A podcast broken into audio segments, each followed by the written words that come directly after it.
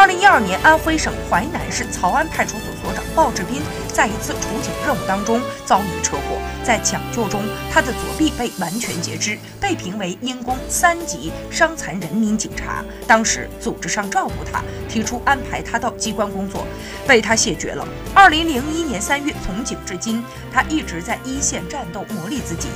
据了解，每逢节假日，他总安排自己值班。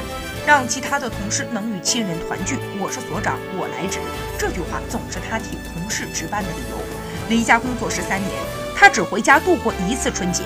工作十八年来，他从未请过一次公休假。